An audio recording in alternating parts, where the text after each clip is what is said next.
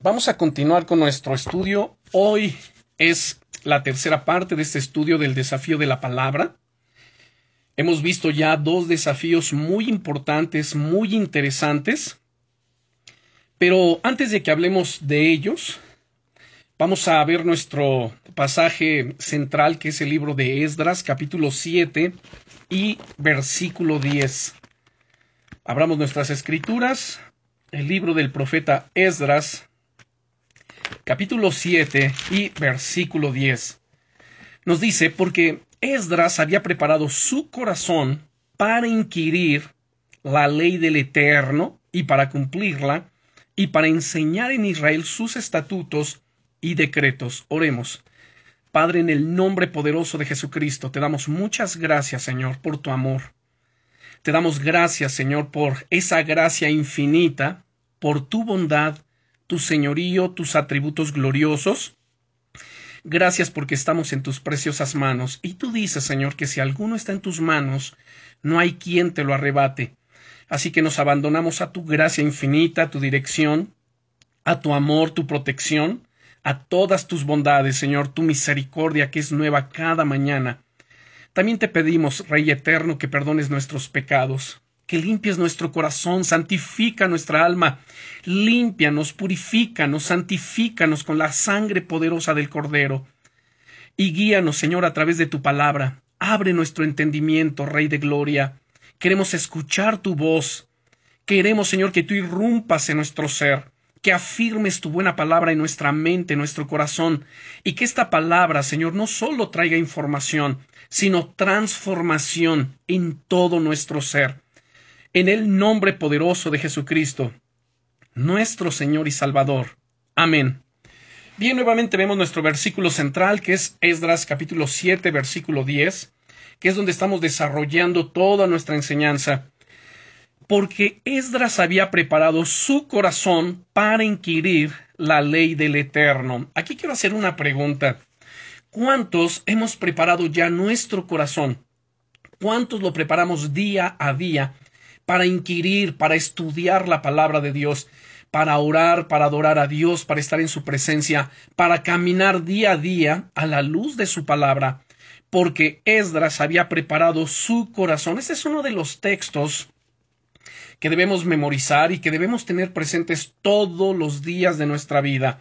Incluso pueden ustedes allí ponerle su nombre, en lugar de leer porque Esdras, porque Teo había preparado su corazón para inquirir la ley del Altísimo y para cumplirla, recuerden que el cumplirla tiene que ver con vivirla, y para enseñar en Israel sus estatutos y decretos. Ahora, como les decía al inicio de esta enseñanza, ya vimos dos desafíos. Número uno, el desafío de estudiar su palabra. Qué importante es que estudiemos si nosotros no estudiamos, no vamos a tener conocimiento. Si no tenemos conocimiento, pues no podemos vivir, no podemos practicar la, palabra de Dios. Así que es tan importante el estudiarla. En ningún momento nos dice, bueno, es que Esdras había preparado su corazón para leer la palabra o la ley de Dios. No era leer, sino inquirir, estudiar, escudriñar.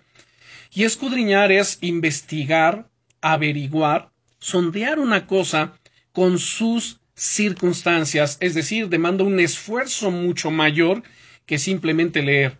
Hay quien hace una lectura, pero realmente no comprende todo lo que está leyendo. Y esto me recuerda el pasaje de Hechos capítulo 8, recordarán ustedes cuando el ángel del Señor, un ángel de Dios, se le apareció a Felipe, Felipe se encontraba en un gran avivamiento en Samaria, predicando el Evangelio de Jesucristo, realizando milagros, maravillas, cosas impresionantes en aquel lugar. Y entonces en el verso 26 de ese capítulo 8 dice que un ángel del Señor habló a Felipe diciendo, levántate y ve hacia el sur por el camino que desciende de Jerusalén a Gaza, el cual es desierto. Entonces él se levantó y fue. Noten aquí qué importante cuando uno escucha la palabra, uno debe atender a él al escuchar, inmediatamente se levantó y fue, y sucedió que un etíope, eunuco, funcionario de Candace, reina de los etíopes, el cual estaba sobre todos sus tesoros, y había venido a Jerusalén para adorar, volvía sentado en su carro y leyendo al profeta Isaías. Noten aquí la diferencia.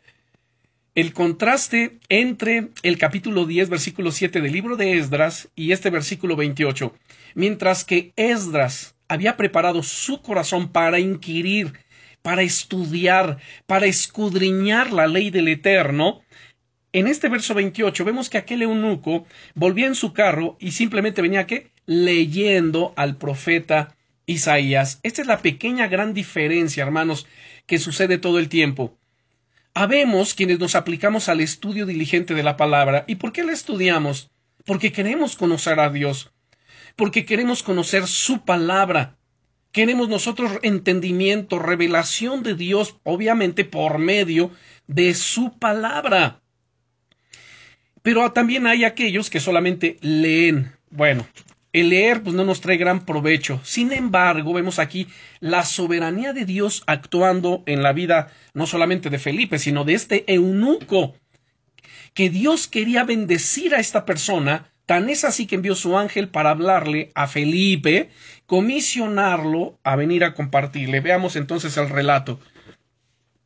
Nuevamente el 28 volvía sentado en su carro y leyendo al profeta Isaías. ¿Tú qué haces? ¿Estudias o solo lees? Y el Espíritu Santo dijo a Felipe, acércate y júntate ese carro. Acudiendo Felipe, le oyó que leía al, profeta Isaías y dijo, ¿pero entiendes lo que lees? Él dijo, ¿y cómo podré si alguno no me enseñare? Saben, hermanos, esta es la diferencia. Cuando solamente leemos, podemos hacerlo de manera aislada, de manera separada, sin que haya nadie allí que nos instruya, que nos guíe, que nos disipule, que nos muestre las verdades de Dios. Y qué importante es la enseñanza. Qué importante. Bueno, de esto también voy a hablar más adelante, ¿no es cierto? Nuestro tercer punto, que es el desafío de enseñar la palabra. Y la gran diferencia de qué de estudiar. Cuando nosotros estudiamos la palabra, no lo hacemos solos. Necesitamos a alguien allí que nos guíe, que nos enseñe, que nos muestre, que nos disipule. Bien, sin más, paso rápidamente al segundo desafío. El segundo desafío, recuerden que tiene que ver con el desafío de vivir su palabra. ¿Cuántos ya estamos viviendo si me regreso rápidamente al uno, ¿cuántos estamos ya estudiando la palabra? ¿Nos estamos aplicando al estudio diligente? Segundo, ¿cuántos estamos viviendo, aplicando lo que estamos aprendiendo, lo que estamos estudiando, lo que estamos conociendo? Saben, el apóstol Pablo, en sus dos cartas a Timoteo, la primera y segunda que tenemos aquí en nuestras Biblias, son las cartas pastorales que están llenas de tanta enseñanza, tanta sabiduría y tanta instrucción que si nosotros las observamos y las aplicamos, nos va a ser de gran, gran bendición. Y entonces Pablo le dice a Timoteo en el capítulo 3 de su primera carta, en el versículo, en los versículos 14 y 15, esto te escribo, aunque tengo la esperanza de ir pronto a verte, para que si tardo, sepas cómo debes conducirte en la casa de Dios, que es la iglesia del Dios viviente, columna y baluarte de la verdad. Todo esto tiene que ver con vivir la palabra. Esto te escribo. Ahora escuchemos estas palabras no como del apóstol Pablo, porque finalmente quien inspiró al apóstol Pablo, a los profetas y a los demás apóstoles a escribir las sagradas escrituras fue el Espíritu Santo. Ahora, eh, como les decía, escuchemos estas palabras, pero no como de Pablo, sino de parte de Dios para nosotros. Y no solamente nos centremos en esta carta de Timoteo, sino en toda la escritura.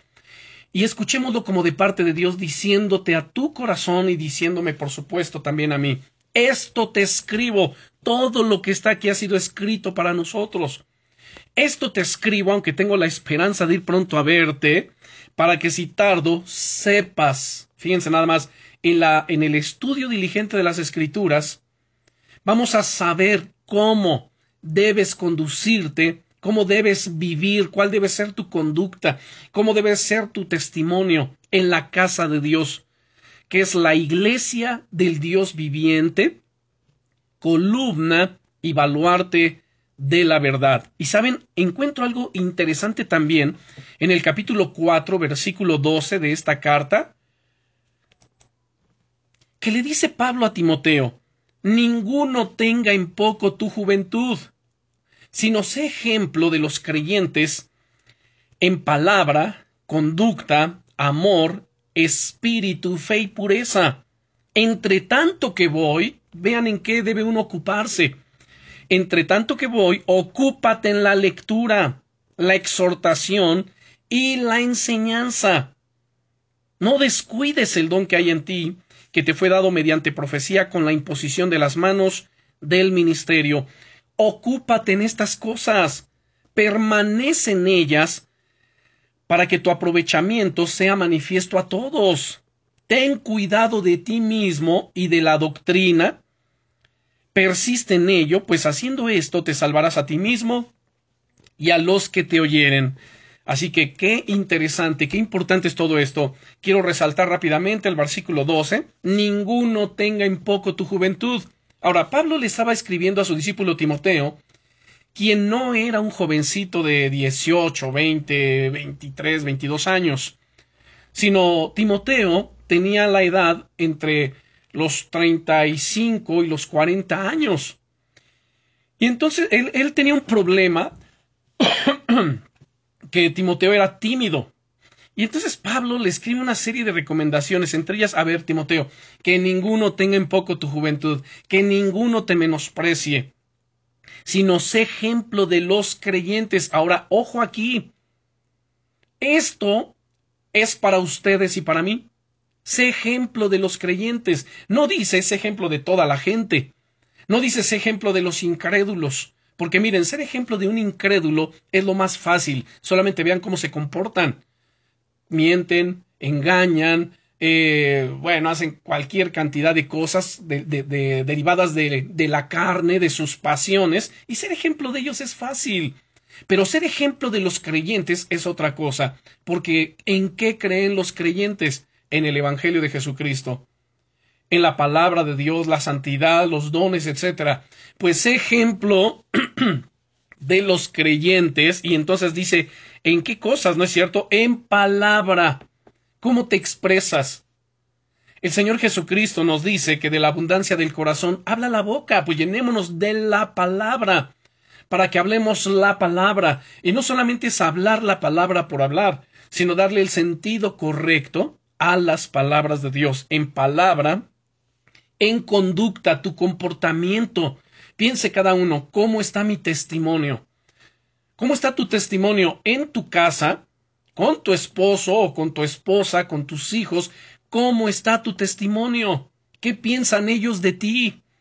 ¿Qué piensan cuando te miran, cuando te observan, cuando reaccionas, cuando te ven tomar la Biblia o cuando haces otra cosa diferente? Ahora, ya no solamente tu casa, ¿qué piensan los de afuera de ti, tus amigos, compañeros de trabajo, conocidos, familiares? ¿Qué piensan? ¿Cuál es tu testimonio?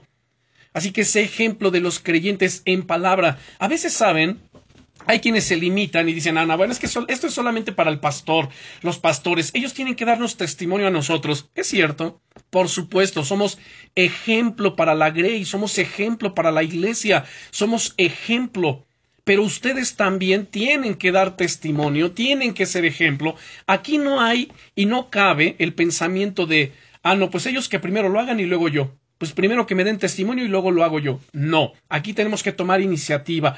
Todos somos llamados a vivir la palabra, a hacer luz, a hacer sal en esta tierra. Así que ese ejemplo en palabra, conducta, amor. Y este amor no es el amor eros, no es el amor astorgos o filial, pero es el amor ágape. Es el amor perfecto de Dios, es el amor que todo lo sufre, todo lo cree, todo lo espera, todo lo soporta, es ese amor que nunca deja de ser. Es el amor de Dios, el cual ha sido derramado en nuestros corazones por el Espíritu Santo que nos ha sido dado. Así que si alguien pregunta, ¿y dónde consigo ese amor? Ya lo tenemos. Si tú eres un cristiano una cristiana, nacidos de nuevo, tienes al Espíritu Santo. Romanos 5.5 nos dice, y la paz no avergüenza, perdón, y la, y la, la paz. ahí el contexto nos está hablando acerca de la justicia, la, justicia que hemos recibido por medio de la fe. Y entonces en el verso 5 dice, y la esperanza, la esperanza no avergüenza. Porque el amor de Dios ha sido derramado, el ágape de Dios ha sido derramado en nuestros corazones por el Espíritu Santo. Y si se dan cuenta y van a recordarlo bien, el amor es el aspecto que, encabeza el fruto del Espíritu. Dice Gálatas capítulo 5 versículo 22, mas el fruto del Espíritu es amor, gozo, paz, paciencia, benignidad, bondad, fidelidad, mansedumbre, templanza. Contra tales cosas no hay ley. Así que ese ejemplo en palabra, en conducta, en amor, espíritu, que seas una persona espiritual, devota, una persona que adore a Dios en espíritu y en verdad. Fe, fe, hermanos, es la base para una vida victoriosa. Fe, dice el apóstol Pablo, que sin fe es imposible agradar a Dios. Además nos dice que el justo por su fe vivirá. Sé ejemplo, ninguno tenga en poco tu juventud, sino sé ejemplo de los creyentes en palabra, conducta, amor, espíritu, fe y pureza. Noten la palabra pureza. Pureza tiene que ver con santidad. Pureza de mente, pureza de corazón, pureza en mis tratos, en mis acciones, en mis relaciones, pureza. Que en todo ello se ha glorificado Dios. Como pueden darse cuenta, no es cualquier cosa, realmente es una responsabilidad muy grande que tenemos todos como hijos de Dios. Bien, y así entonces entramos a nuestro tercer desafío, que es el desafío de enseñar su palabra. Si ya entendimos el primer desafío, que es el desafío de estudiar, y ya nos aplicamos al estudio diligente, sistemático, exhaustivo, concienzudo de la palabra de Dios, entonces pasamos al segundo, que es el desafío de vivir su palabra. Estamos viviendo, nos estamos aplicando, estamos siendo confrontados con la palabra, estamos corrigiendo actitudes, confesando pecados, etcétera, en nuestras vidas. Y entonces, estamos siendo preparados para qué? Para enseñar su palabra. Esdras capítulo 7, verso 10 nuevamente nos dice, porque Esdras había preparado su corazón para inquirir la ley del Eterno y para cumplirla. Ya hablamos, estos dos aspectos primero tienen que ver con eh, estudiar y vivir. Y el tercero es y para enseñar en Israel sus estatutos y decretos. El tercer desafío que tenemos es el enseñar la palabra de Dios. En el Antiguo Testamento, Dios había escogido a los sacerdotes, a los profetas, para que ellos instruyeran a todos los habitantes de Israel hombres, mujeres, niños y extranjeros. Noten bien cuatro categorías muy importantes. Los varones, los hombres, mujeres, los niños y además los extranjeros.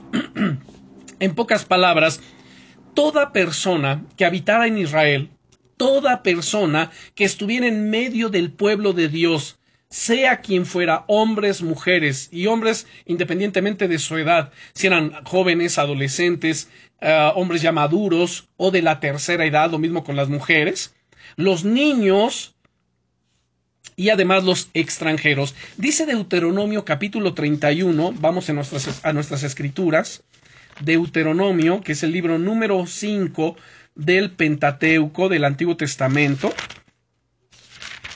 Deuteronomio capítulo 31. Ahora, veamos el versículo 12. En este versículo 12, leemos aquí. Dice Moisés, harás congregar al pueblo, escuche bien, varones y mujeres y niños, y tus extranjeros que estuvieren en tus ciudades, ¿para qué? Para que oigan y aprendan y teman a Jehová vuestro Dios y cuiden de cumplir todas las palabras de esta ley. Muy bien.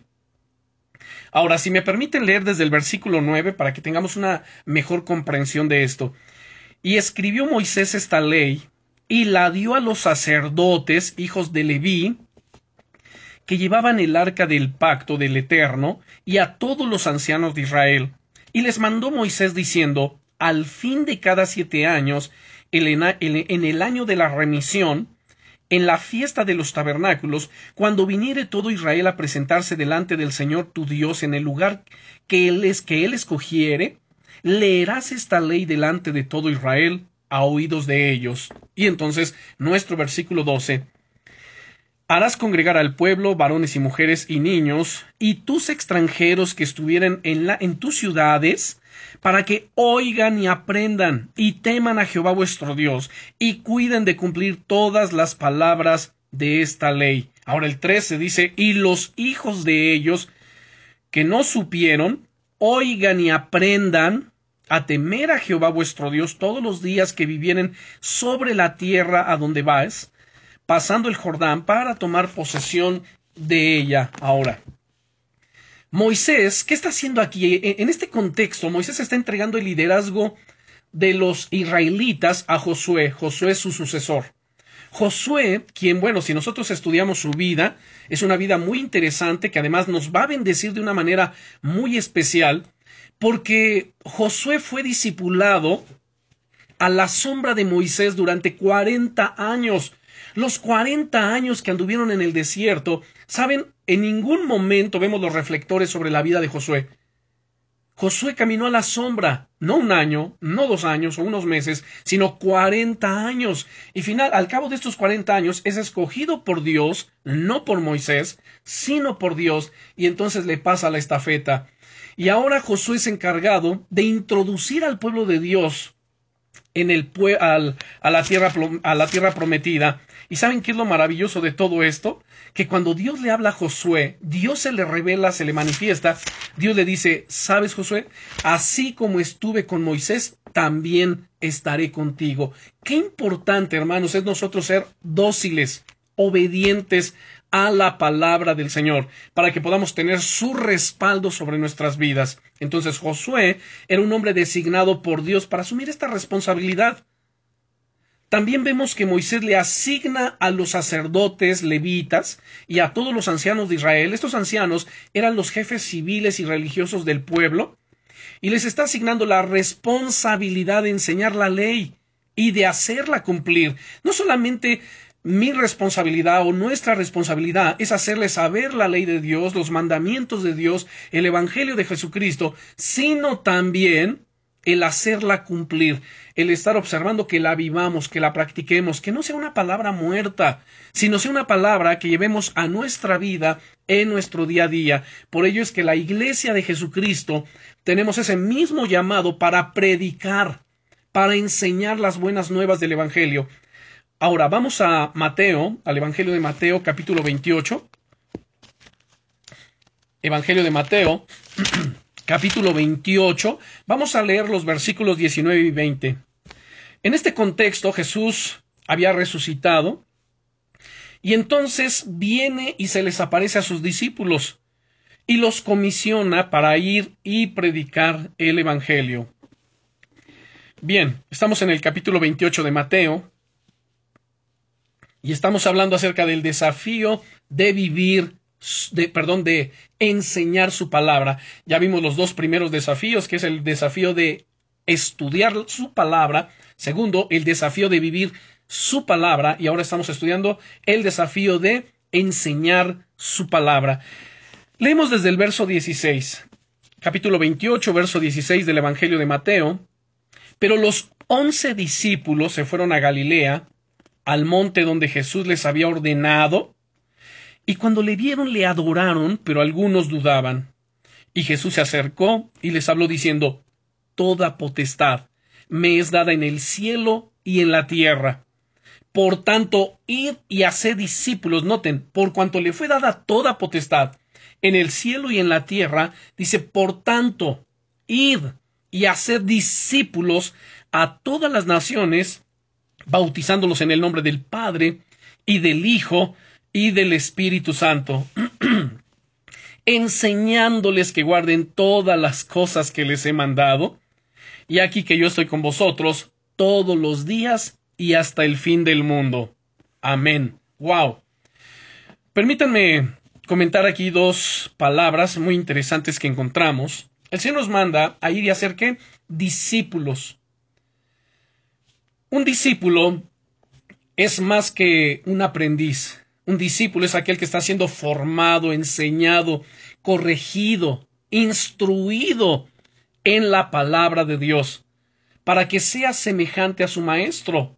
El Señor Jesucristo dice aquí en los Evangelios, el siervo no es más que su Señor, ni el discípulo es más que su maestro. Bástele al siervo ser como su Señor y al discípulo como su maestro. Vean entonces qué importante es esto.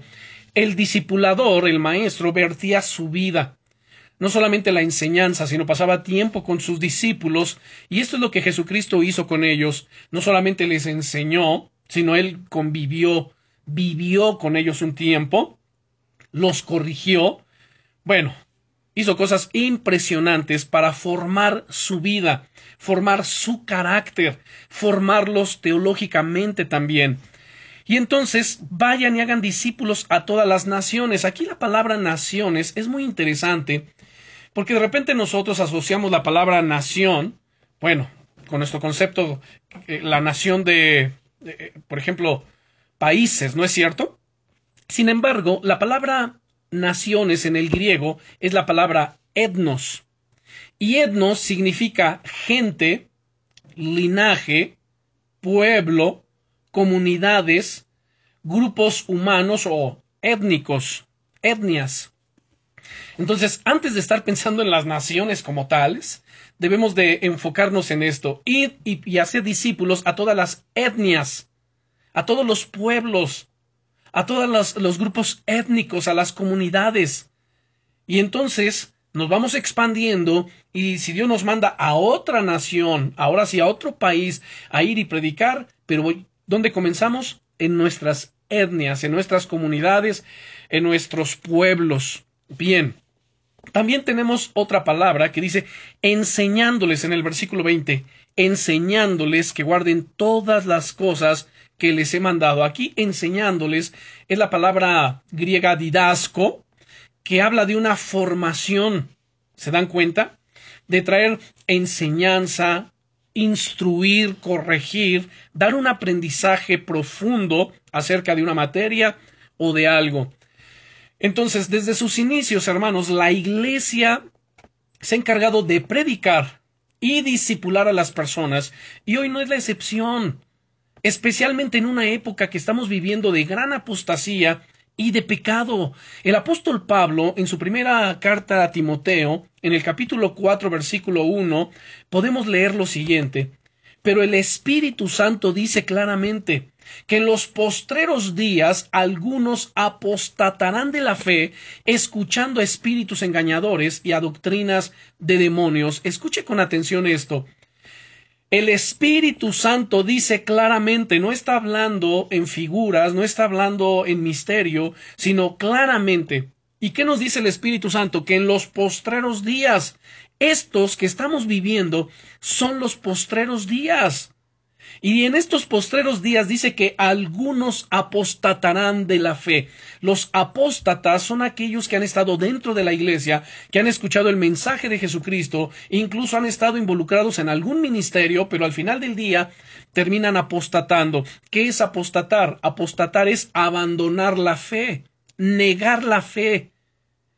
¿Y por qué la niegan? Porque terminan escuchando a espíritus engañadores y a doctrinas de demonios. Miren, hermanos, aquí quiero abrir un pequeño paréntesis y puntualizar lo siguiente. Número uno, ustedes y yo, porque hay dos tipos de cristianos, los cristianos maduros y los cristianos inmaduros.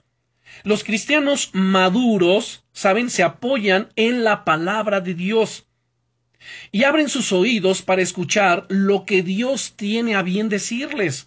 El cristiano inmaduro anda buscando experiencias extrasensoriales, quiere sentir cosas. Ay, hoy no sentí de Dios. Pues no, no se trata de sentir. Por fe andamos, no por vista.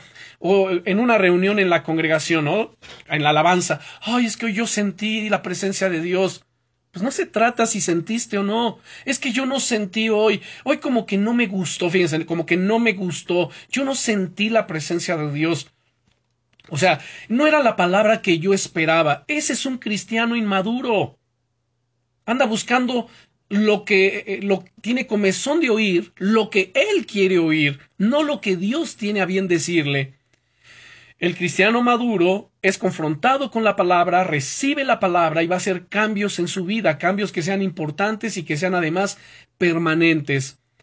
Y como hay gente inmadura y que no quiere crecer porque andan simplemente buscando oír algo que los apapache, que les haga sentir bien, que los anime, vean, nosotros como pastores no somos animadores, somos predicadores del Evangelio y de la verdad de Jesucristo. No somos animadores para andar animando a nadie, tampoco somos motivadores.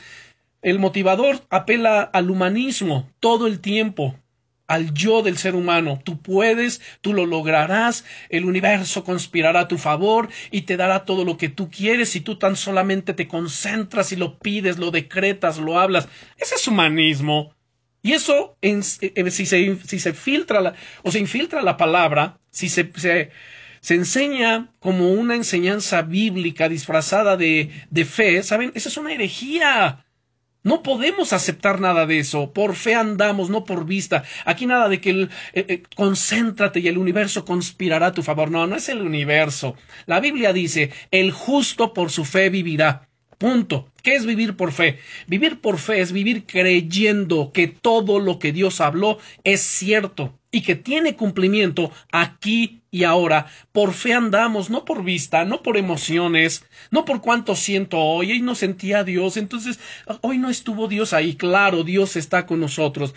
Jesucristo ha prometido enseñándoles que guarden todas las cosas que les he mandado, y aquí que yo estoy con vosotros todos los días y hasta el fin del mundo. Él no se va de nosotros, Él está con nosotros, Él permanece con nosotros, porque Él así lo ha prometido. Y Él dijo lo siguiente, el cielo y la tierra pasarán, pero mis palabras nunca pasarán, siempre van a permanecer. Así que hermanos, crezcamos, maduremos, ejercitemos nuestra fe día a día en el nombre poderoso de Jesucristo. Saben, hermanos, este mundo necesita ser cambiado por la palabra de Dios. Este mundo no va a ser cambiado por las estrategias del mundo, de la política, de las organizaciones no, eh, no, gubernamentales o gubernamentales, o sea, no es por ello, porque el problema del ser humano es su corazón, un corazón inclinado al pecado, un corazón y una condición caída delante de Dios. Ese es el gran problema del ser humano, su pecado, su corazón. Y Dios nos dice en el Antiguo Testamento, engañoso es el corazón más que todas las cosas y perverso. ¿Quién lo conocerá? Dios es el que lo conoce.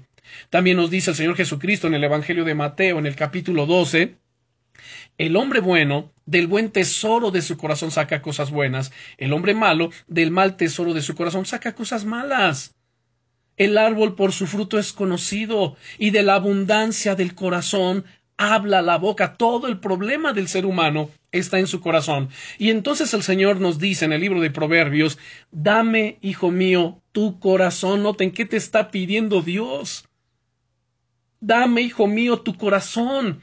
Y miren tus ojos por mis caminos. ¿Qué están mirando tus ojos? ¿En qué están enfocados? Dame tu corazón, dice el Señor, dale tu corazón, dale tu vida, y que tus ojos estén mirando por sus caminos. Este mundo necesita ser cambiado por la palabra de Dios, no por ninguna otra cosa. Ahora bien, en ese contexto de que necesita ser cambiado y de que somos enviados a enseñar, escuchen bien, hemos sido comisionados bajo el llamado del Rey de Reyes y el Señor de Señores. El Evangelio de Mateo es un evangelio que nos presenta a Jesucristo como Jesucristo Rey. Mateo cuando escribe este Evangelio lo hace exclusivamente para los judíos, los judíos quienes no aceptaban a Jesucristo como rey. Y entonces cuando comienza a escribir este, este libro, vemos una genealogía donde él hace resaltar el linaje de, de, de, de Jesucristo, que era del linaje de David, es decir, que tenía derecho legal al reino, al trono de David. Y por eso lo presenta y desde ahí todo el Evangelio está centrado en Jesucristo como Rey. Y como este tema de Mateo es Cristo en su condición de Rey, No sorprende que la comisión final de Jesús a sus discípulos esté reflejando la dimensión global de su reinado, ya no solamente con los judíos, sino en todo el mundo. Al instruir sobre la vida y los principios del reino, ahora la palabra reino aparece más de 50 veces en este Evangelio de Mateo, el Señor Jesucristo insta a sus seguidores a, escuche, a pensar, vivir, y orar para que su reino venga a toda la tierra, según el capítulo 6, versículo 10. Luego en el capítulo 13 hago una pequeña reseña y sus parábolas ilustran la expansión global del reino. Ustedes pueden verlo en el versículo 33 del capítulo 13. Y al comenzar sus discípulos a ministrar, Jesús les dijo que predicaran en todas partes. Así que el reino de Dios se ha acercado y ese es el mensaje. Id predicando y diciendo, el reino de los cielos se ha acercado, el reino de Dios se ha acercado a vosotros. Y por último, en vísperas de su ascensión, el rey dio la gran comisión, lo que estamos viendo en este capítulo 28. Y en este importantísimo mandamiento de ir por todas las etnas, los etnos, las etnias, las naciones, los pueblos, ah, las comunidades, él ordenaba que con sus enseñanzas y mensaje ellos procuraran llevar a las naciones su reino. Y eso es lo que somos nosotros, somos portadores de la palabra del rey, somos portadores de su unción, somos embajadores de Cristo en esta tierra. Así que el Señor predijo en términos proféticos que el fin vendría únicamente cuando este Evangelio del Reino fuera predicado en todo el mundo para testimonio a todas las naciones. Bueno, eso nos lo dice en este mismo Evangelio, en el capítulo 24 y versículo 14. Así que tenemos aquí la gran comisión de nosotros ir y predicar. Hermanos, yo lo he dicho cantidad de veces, tu primer congregación es tu casa, es tu familia, varón es tu esposa y tus hijos, predícales, enséñales la palabra de Dios. Ahora, quizás alguno se encuentre como el eunuco, ¿no es cierto? Que, eh, del que estábamos hablando en un principio, en Hechos capítulo 8. Vamos a Hechos capítulo 8, por favor. Recuerden que Felipe se encontraba en un gran avivamiento en Samaria, predicando el Evangelio de Jesucristo, y todo ello derivado de qué? Derivado de que Saulo de Tarso, ahora conocido como el apóstol Pablo, pero entonces era Saulo, y en su calidad o condición de fariseo, él odiaba a Jesucristo, odiaba a los cristianos y tenía la autoridad de los sacerdotes para ir y prender a todos los que predicaran y enseñaran en el nombre de Jesucristo, predicaran el Evangelio de Jesucristo. Y él entraba a las reuniones donde estuviesen congregados y los sacaban de las greñas, perdónenme la expresión, una expresión ahí coloquial, los sacaban de los cabellos, los arrastraban y los metían a las cárceles. Tan es así que encontramos al primer mártir de la iglesia cristiana siendo apedreado y muerto, y con pleno consentimiento de quién creen? De Saulo de Tarso. Y entonces todos los discípulos son esparcidos por causa de ello.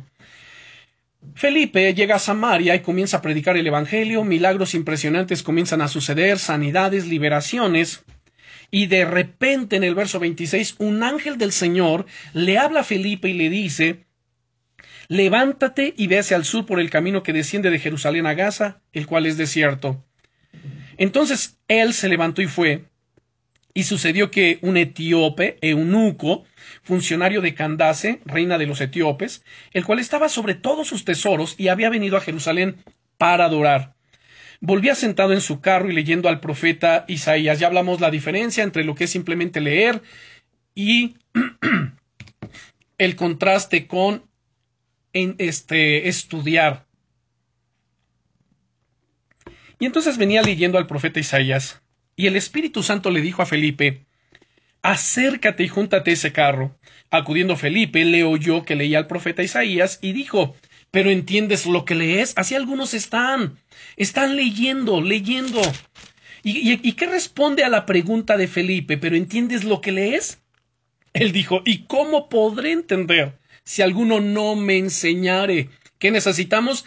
Enseñanza, ser enseñados. Y rogó a Felipe que subiese y se sentara con él. Y el pasaje de la escritura que leía era este Como oveja la muerte fue llevado, y como cordero mudo delante del que lo trasquila, así no abrió su boca. En su humillación no se le hizo justicia, mas su generación, ¿quién la contará? porque fue quitada de la tierra su vida. Respondiendo el eunuco dijo a Felipe, Te ruego que me digas, ¿de quién dice el profeta esto? De sí mismo o de algún otro. Entonces Felipe, abriendo su boca y comenzando desde esta escritura, le anunció el Evangelio de Jesús. ¿Qué observamos aquí? Felipe era un hombre preparado, que conocía las escrituras. Y por esto es que el Señor lo comisionó y lo envía a este hombre, a este eunuco, para que le enseñase. Por eso le preguntó, no hizo la pregunta clave, pero entiendes lo que lees, a lo que responde el eunuco. ¿Y cómo podré, si alguno no me enseñare, cuánta gente está necesitada? Quiere saber, quiere conocer la palabra de Dios, pero ¿quién le va a enseñar? Felipe estaba preparado, capacitado, algo así como Esdras, ¿para qué? Para enseñar la palabra de Dios. Hermanos, tenemos espacios entre semana para que sean discipulados, Hemos estado enseñando ya por cinco meses acerca de los atributos de Dios, para que no termine cada uno formándose su propio concepto, su propia idea de Dios, sino que conozcamos al único Dios verdadero y a Jesucristo, según San Juan capítulo 17 y versículo 3. Y bueno, eh, el miércoles por la noche tenemos estudio acerca de la familia, ustedes lo saben también, llevamos mucho tiempo enseñando y tenemos varios espacios para que sean enseñados, sean discipulados. El que no toma la enseñanza, bueno, no sé a qué se deberá, quizás a algunos realmente se les complica, pero para otros que sí tienen tiempo, pero prefieren pues, no hacerlo. Pero necesitamos ser enseñados. ¿Cómo voy a enseñar si yo no sé? ¿Cómo voy a enseñar si yo no he sido enseñado, si no he sido discipulado? Así que bueno, vemos aquí este gran ejemplo que está para nosotros. Si alguien dice, ¿y cómo podré si alguno no me enseña? Pues hermanos, solo intégrense. intégrense a nuestros grupos de estudio. También tenemos entre semana grupo presencial para mujeres. Bueno, en realidad es un grupo mixto. Pero bueno, ya para, mayores informes lo hacemos en nuestro chat en WhatsApp. Bien, continuamos entonces con todo esto que es tan interesante. Vamos a la segunda carta a Timoteo, capítulo 4. segunda de Timoteo, capítulo 4. Bien, si ya están conmigo, le damos lectura a los versículos 1 y 2. Segunda de Timoteo, capítulo 4, versículos 1 y 2. Pablo le dice a Timoteo, te encarezco delante de Dios y del Señor Jesucristo, que juzgará a los vivos y a los muertos en su manifestación y en su reino, que prediques la palabra, que instes a tiempo y fuera de tiempo, redarguye, reprende, exhorta con toda paciencia y doctrina. Ahora, ojo con lo que sigue. Porque vendrá tiempo cuando no sufrirán la sana doctrina, sino que teniendo comezón de oír, se amontonarán maestros conforme a sus propias concupiscencias, y apartarán de la verdad el oído, y se volverán a las fábulas. Pero tú sé sobrio en todo, soporta las aflicciones, haz obra de evangelista, cumple tu ministerio. Bien, nos regresamos a los primeros dos versículos. Miren, hermanos, para Timoteo fue importante predicar el Evangelio a fin de que la fe cristiana pudiera difundirse a través del mundo. Pablo lo comisionó y en este contexto, pues Timoteo era un joven pastor. Un joven pastor que ya, ya hablamos de su edad, oscilaba entre los 38 y 40 años de edad. Ahora, nosotros creemos en Cristo y creemos hoy porque personas como Timoteo fueron fieles a su misión, fueron fieles a su llamado. Todavía hoy es de vital importancia para los creyentes difundir el mensaje del Evangelio.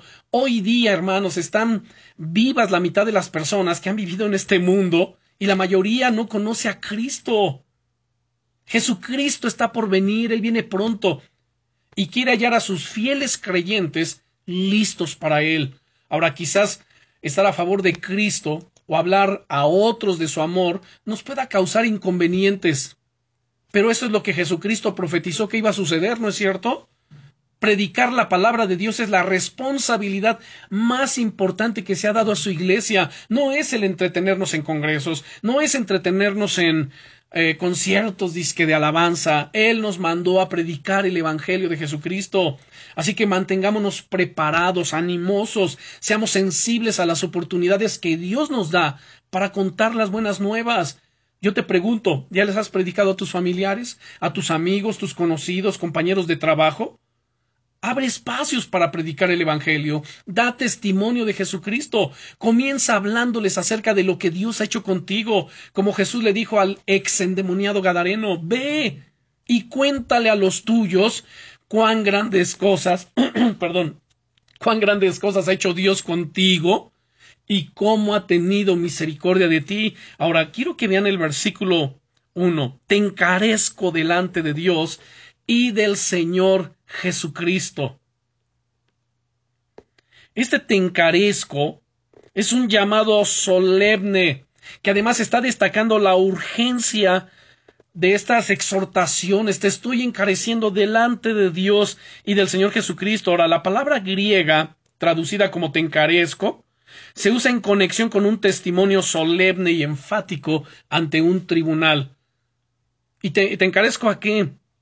A que prediques la palabra, que instes a tiempo y fuera de tiempo. Ahora, esta expresión, a tiempo y fuera de tiempo, significa estar listos para servir a Dios en cualquier situación, sea o no conveniente.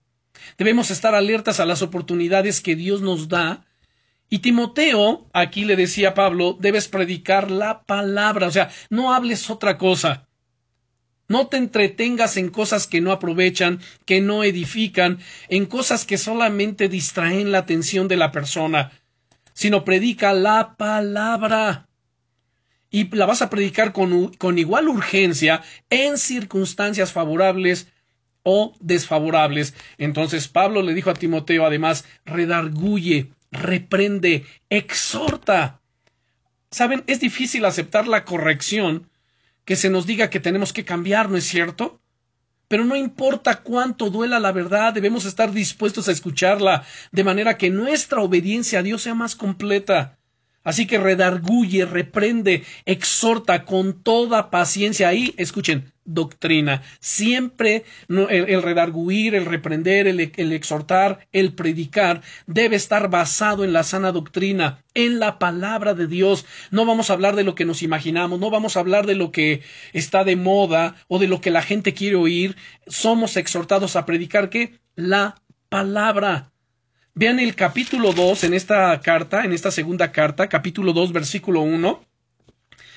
Le dice Pablo, tú pues, hijo mío, esfuérzate en la gracia que es en Cristo Jesús. Escuche.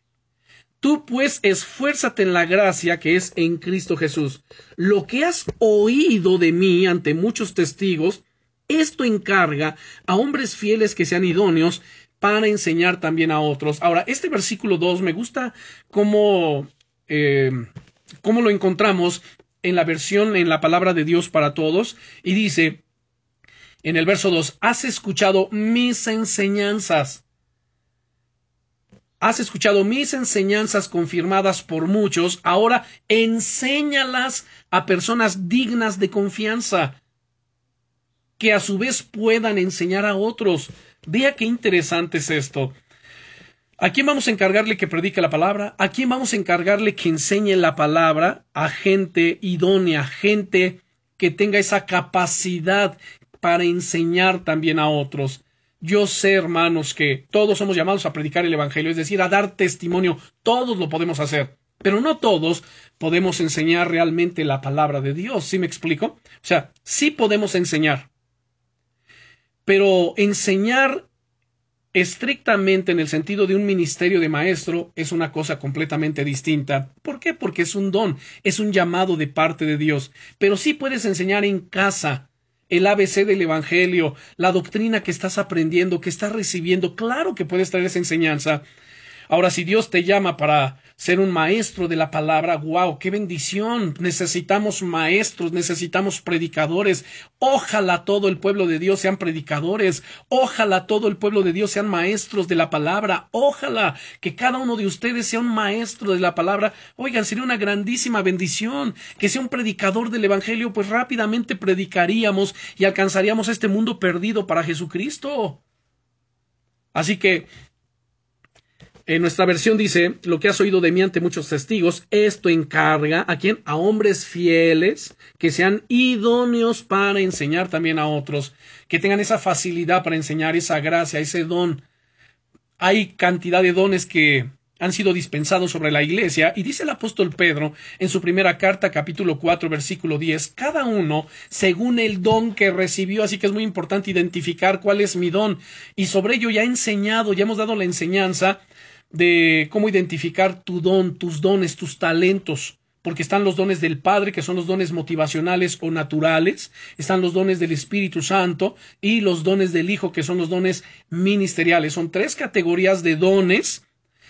Ya hemos hablado sobre ellos y es muy importante que lo recordemos para saber cuál es mi don, porque cada uno, según el don que ha recibido, pues ahora ministrelo a los demás como buenos administradores de la multiforme gracia de Dios. Si tu don es la enseñanza, pues aplícate a la enseñanza. Si tu don es el servicio, eh, involúcrate en servir. Si tu don es el dar, pues da con liberalidad. O sea, hay cantidad de dones que vemos aquí. Ahora, resaltando nuevamente este versículo 2, Pablo establece, hermanos, una norma para la preservación y la transmisión del Evangelio. O sea, la doctrina apostólica ha de ser pasada a las siguientes generaciones sin añadiduras ni alteraciones. Por eso dice Pablo, lo que has oído de mí ante muchos testigos, esto encarga a hombres fieles que sean idóneos para enseñar también a otros. Si la iglesia, hermanos, siguiera con firmeza este consejo, ¿saben? Se expandiría geométricamente en la medida que creyentes bien enseñados enseñen y comisionen a otros, los que a su vez harían lo mismo con otros. O sea, tenemos que estarnos reproduciendo en la siguiente generación y la siguiente generación en la que viene y todos tenemos que estar transmitiendo la palabra de Dios. Por eso vemos en Deuteronomio que el mandamiento era, y estas palabras que yo te mando hoy estarán sobre tu corazón, y las enseñarás a tus hijos y a los hijos de tus hijos, y tus hijos a sus hijos, y sus hijos a los hijos de sus hijos, y así por generaciones. Los discípulos, hermanos, cada creyente debe ser un discípulo. Cada uno de ustedes tiene que ser un discípulo un discípulo en formación para formar también a otros. Así que los discípulos necesitan ser equipados para transmitir su fe. El trabajo no estará hecho sino hasta que nuevos creyentes sean capaces de hacer discípulos de otros. En Efesios capítulo 4, versículos 12 y 13, abran su Biblia, Efesios capítulo 4, versículos 12 y 13 nos dice, a fin de perfeccionar a los santos para la obra del ministerio, para la edificación del cuerpo de Cristo, hasta que todos lleguemos a la unidad de la fe y del conocimiento del Hijo de Dios, a un varón perfecto, a la medida de la estatura de la plenitud de Cristo. Vean el desafío que tenemos de qué? De enseñar la palabra de Dios. Ese desafío. Piensa, hermano, hermana, ¿cuánto sabes de Dios? ¿Cuánto has recibido de Dios? ¿Qué conocimiento tienes de Dios? Pues ese conocimiento que tú ya tienes, sea poco o sea mucho, ya comienza a enseñar, comienza a testificar, comienza a compartir la palabra. El que es fiel en lo poco, en lo más lo va a poner el Señor. Pero todo lo que hagas, hazlo de corazón como para el Señor y no para los hombres, porque a Él estamos sirviendo. Y de Él finalmente vamos a recibir la recompensa de la vida. Así que podemos concluir de la siguiente manera. La Biblia, hermanos, es la palabra de Dios. Y es la única que puede cambiar al ser humano. Sin embargo, nos arroja un triple desafío. Número uno, el desafío de estudiar y conocer su palabra. No es saber cositas de la palabra, conocer su palabra, estudiarla y conocerla. Segundo, vivir de acuerdo con los preceptos divinos. Y tercero, enseñar a otros la palabra de Dios o las palabras de Dios. Bien, oremos. Padre, en el nombre poderoso de Jesucristo. Te damos gracias, amado Señor, por esta enseñanza. Te damos gracias por tu buena palabra. Y te damos gracias, Señor, por este triple desafío que tenemos por delante. El desafío de estudiar tu palabra, el desafío de vivir tu palabra y el desafío de enseñar tu palabra. Y todo esto, Señor, confiados en tu gracia infinita, en la guianza y dirección de tu Espíritu Santo, Señor, quien nos capacita y habilita para poder cumplir con esta tarea. Padre, Gracias en el nombre poderoso de Jesucristo, que cada uno podamos ser dóciles para ser enseñados también y también dóciles para enseñar a otros. Señor, yo te agradezco con mi corazón por todas estas cosas, porque todo esto es posible solamente por tu gracia y por tu Santo Espíritu y por lo que Jesucristo hizo hace dos mil años atrás en aquella cruz. Agradecemos, Señor, tus favores y misericordias en el nombre que es sobre todos los nombres, en el nombre poderoso del Señor Jesucristo.